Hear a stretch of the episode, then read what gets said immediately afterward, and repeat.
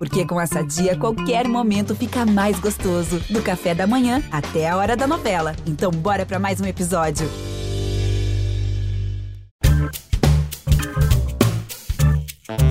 Olá, eu sou Edmilson Ávila e este é o novo episódio do podcast que desenrola o Rio para você.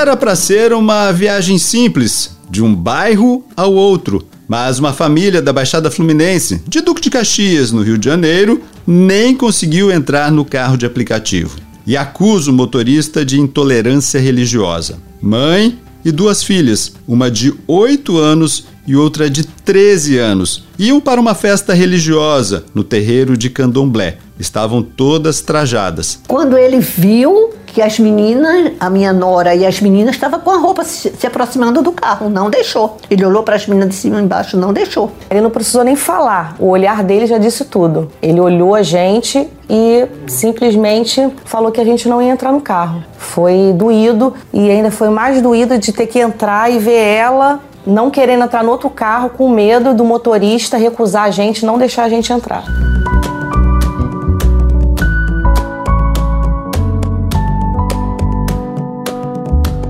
Para desenrolar esse assunto, quem me acompanha é o editor Felipe Magalhães. Olá, Felipe. Oi, Edmilson, tudo bem? E o nosso convidado é o pai de santo e mestre em ciência da religião da PUC de São Paulo, David Dias, a quem eu agradeço pela participação. Olá, David, obrigado aí, hein? Olá, Edmilson. Olá, Felipe. Como nós nos cumprimentamos nas religiões de matriz africana, Saravá. Saravá. Saravá, David. Ô, David, quero começar com a, nessa conversa aqui, porque as imagens circularam é, dessa família tentando entrar num carro de aplicativo e chama muita atenção sempre crianças, né? Eram duas crianças, uma de 8 e outra de 13 anos, e eu queria ouvir de você. E crianças sofrem muito sem nem entender direito o que está acontecendo, e nesse contexto parecia que elas não entendiam o que estava acontecendo acontecendo ali. Queria a sua análise sobre crianças nesse contexto de injúria religiosa. Edmilson, é importante, antes da gente alocar o caso em questão, é importante a gente discutir sobre quais violências nós estamos submetidos, visto a condição que nós fomos impactados nesse último incidente, nesse último episódio, que faz parte do cotidiano. É importante que a gente retire, pelo menos nesse momento, o termo injúria e classifique de que injúria que nós estamos falando. Então, o ponto primário dessa conversa é que nós estamos falando de um ato criminoso de racismo religioso. Então é um ponto fundamental, porque muito se discute sobre a diferença entre intolerância religiosa e racismo religioso. Ambos os casos a gente trata sobre violência, mas ainda assim o racismo religioso acontece quando uma pessoa é discriminada de ou tratada de modo desigual com base não somente na sua religião, quanto também na sua origem racial ou étnica. É importante que se paute isso. Então, esse tipo de discriminação é direcionada não somente à crença, mas também à identidade racial. As pessoas que estavam se dirigindo a um xirê, a uma gira, ao candomblé ou à umbanda, elas foram acometidas por uma violência da qual é direcionada não só ao aspecto da sua religião, mas também por estarem praticando uma cultura que é de origem negra. É importante que se aloque isso. Então, o racismo religioso ele não pauta somente a discriminação que desrespeita a religião, a crença prática do outro. Ele está pautado principalmente nesse pilar chamado etnia ou raça. Então, é importante que se tipifique isso para que a gente entenda que esse episódio que você bem citou no começo dessa nossa conversa, esse episódio trata de algo que é muito presente na nossa sociedade, embora por vezes deslegitimado, é muito presente quando a gente fala sobre racismo. Então, o que nós estamos observando aqui? Um racismo um, mais um caso de racismo, mais uma violência racial que acomete pessoas adultas, crianças, idosos,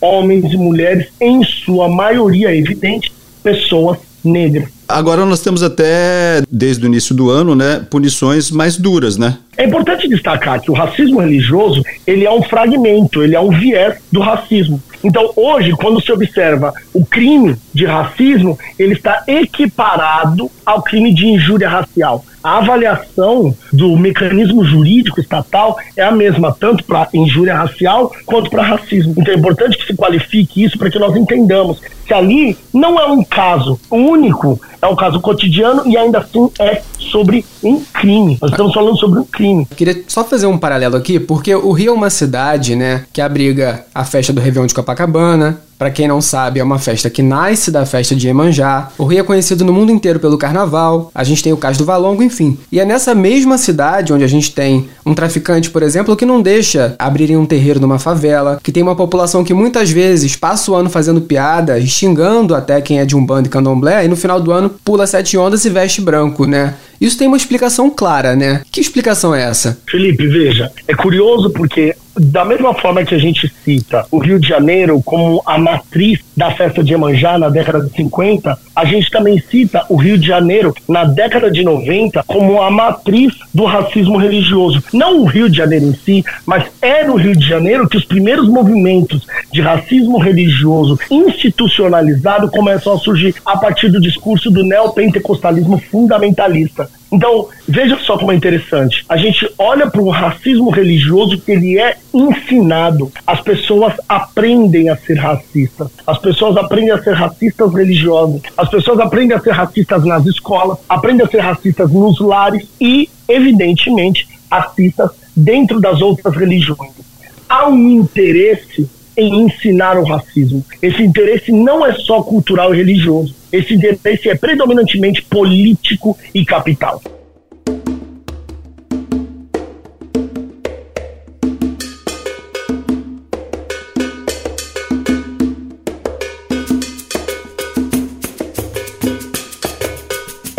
Agora, David, quero retomar lá com você sobre as crianças e também com subnotificação. Quando a gente vai olhando para os números aqui, segundo o Ministério dos Direitos Humanos, os ataques contra religiões de matriz africana aumentaram 45% no ano passado. Mas isso em relação a 2020. A gente tem pouca notificação ainda ou subnotificação. Como é que você analisa isso, hein? Se nós observarmos a forma como o indivíduo que é violentado é recepcionado muitas vezes na delegacia, se nós observarmos a forma como o inquérito é aberto, como o processo se discorre, por vezes a gente não tem nem mesmo a instrumentalização das lideranças de axé para entender os seus direitos e chegar numa delegacia para fazer um boletim de ocorrência. Por quê?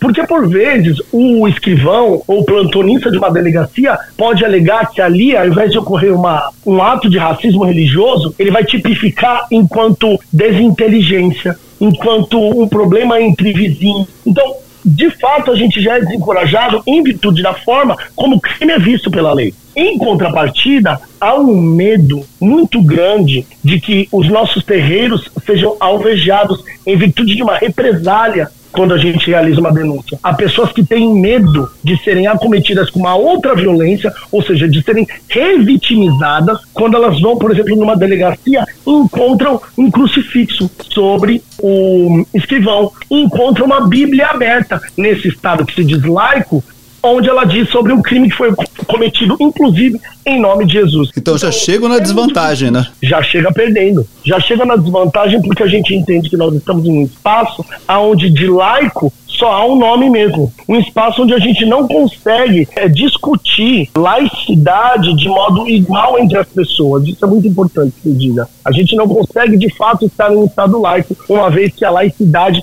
ela só serve para alguns e para outros ela não tem a mínima ou a menor eficácia. Agora, é muito comum, infelizmente, ainda aqui no Rio de Janeiro, eu sei que é, não sei como é no resto do país, né? Que a pessoa que é de terreiro, que a pessoa que é dos povos de axé, ou diga que é católica, ou diga que é espírita. Queria entender de você um pouco, né? O que, que isso implica socialmente, na dificuldade da gente de se afirmar mesmo, e eu me coloco a gente porque eu sou uma pessoa de Umbanda, de se afirmar enquanto, enquanto povo de axé. E, por exemplo, a gente não deve falar que a gente é espírita ou que a gente é católico perante a sociedade. Veja, Felipe, há uma máxima em que a gente observa uma sociedade altamente cristianizada, uma vez que boa parte dos umbandistas foram batizados na Igreja Católica. Isso é um projeto de poder que já foi discutido em vários lugares, em vários tempos. Ainda assim, muitas pessoas tão, têm a sua identidade cooptada, uma vez que elas têm dificuldade de se afirmar de uma religião que é socialmente excluída de uma religião que é socialmente violentada.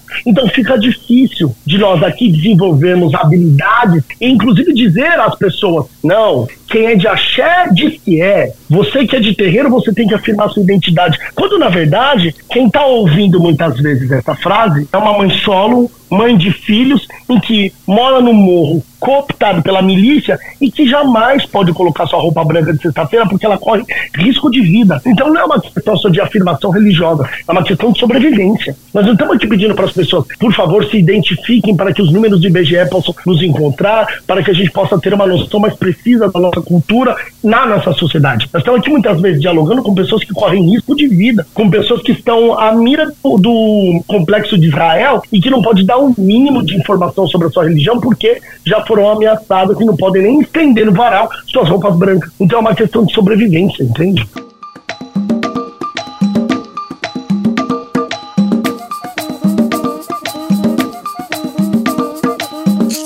Ô David, nós vimos nesse caso a família decidiu falar, de fato, né? A família decidiu falar justamente para isso. Opa, estou fazendo algo que pode melhorar este mundo. Nós precisamos falar muito mais, é isso? Nós precisamos falar muito mais. Você sabe, tem uma expressão do, do ator Will Smith que ele diz: o racismo não é que ele se ampliou, é que agora ele está sendo mais visto, ele está sendo mais flagrado. Então, muitas vezes a gente tem aqui a noção de que o racismo religioso ele se amplia, quando na verdade o que a gente pode observar é que ele tem sido cada vez mais registrado. Todo mundo hoje tem um celular na mão para filmar o motorista de Uber aumentando o volume da rádio neopentecostal, aumentando o volume de uma música dentro de um shopping, colocando numa loja uma música para tocar, colocando em um espaço público público uma música segmentada religiosamente para tocar. Então, hoje o que a gente tem são pessoas que têm a possibilidade de registrar melhor a forma como esses impactos nos acometem na sociedade. Ainda assim, é um risco.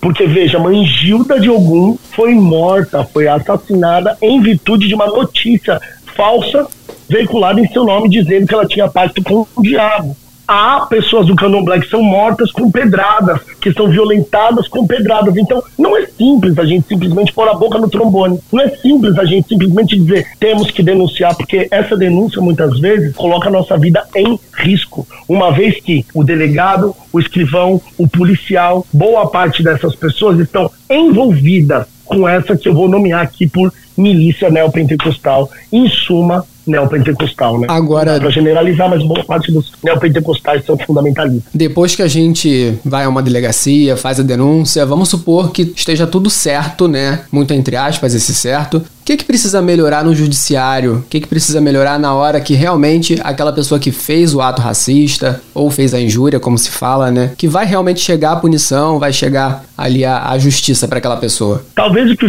o judiciário precisa entender Primeiro, essa qualificação de intolerância religiosa e racismo religioso, que é fundamental para a tipificação do crime. Segundo, é que nossas comunidades precisam ser instrumentalizadas, ou seja, as Yalorixás, os Babalorixás precisam entender dos seus direitos e deveres na sociedade. E, obviamente, depois do inquérito instaurado, o que se precisa é acompanhar o discorrer do caso e observar se de fato as leis estão sendo cumpridas. E aí, até um conselho para o munícipe, até um conselho para quem é de comunidade de axé, é esse o momento que nós devemos olhar para aquele vereador que nós votamos, para aquele deputado estadual que nós votamos, para aqueles deputados federais que nós votamos e cobrar o exercício da lei em nome desses que nos representam hoje nas câmaras, nas mais diversas câmaras espalhadas pelos estados. David Dias, pai de santo, mestre em ciência da religião da PUC São Paulo, muito obrigado pelas explicações aqui.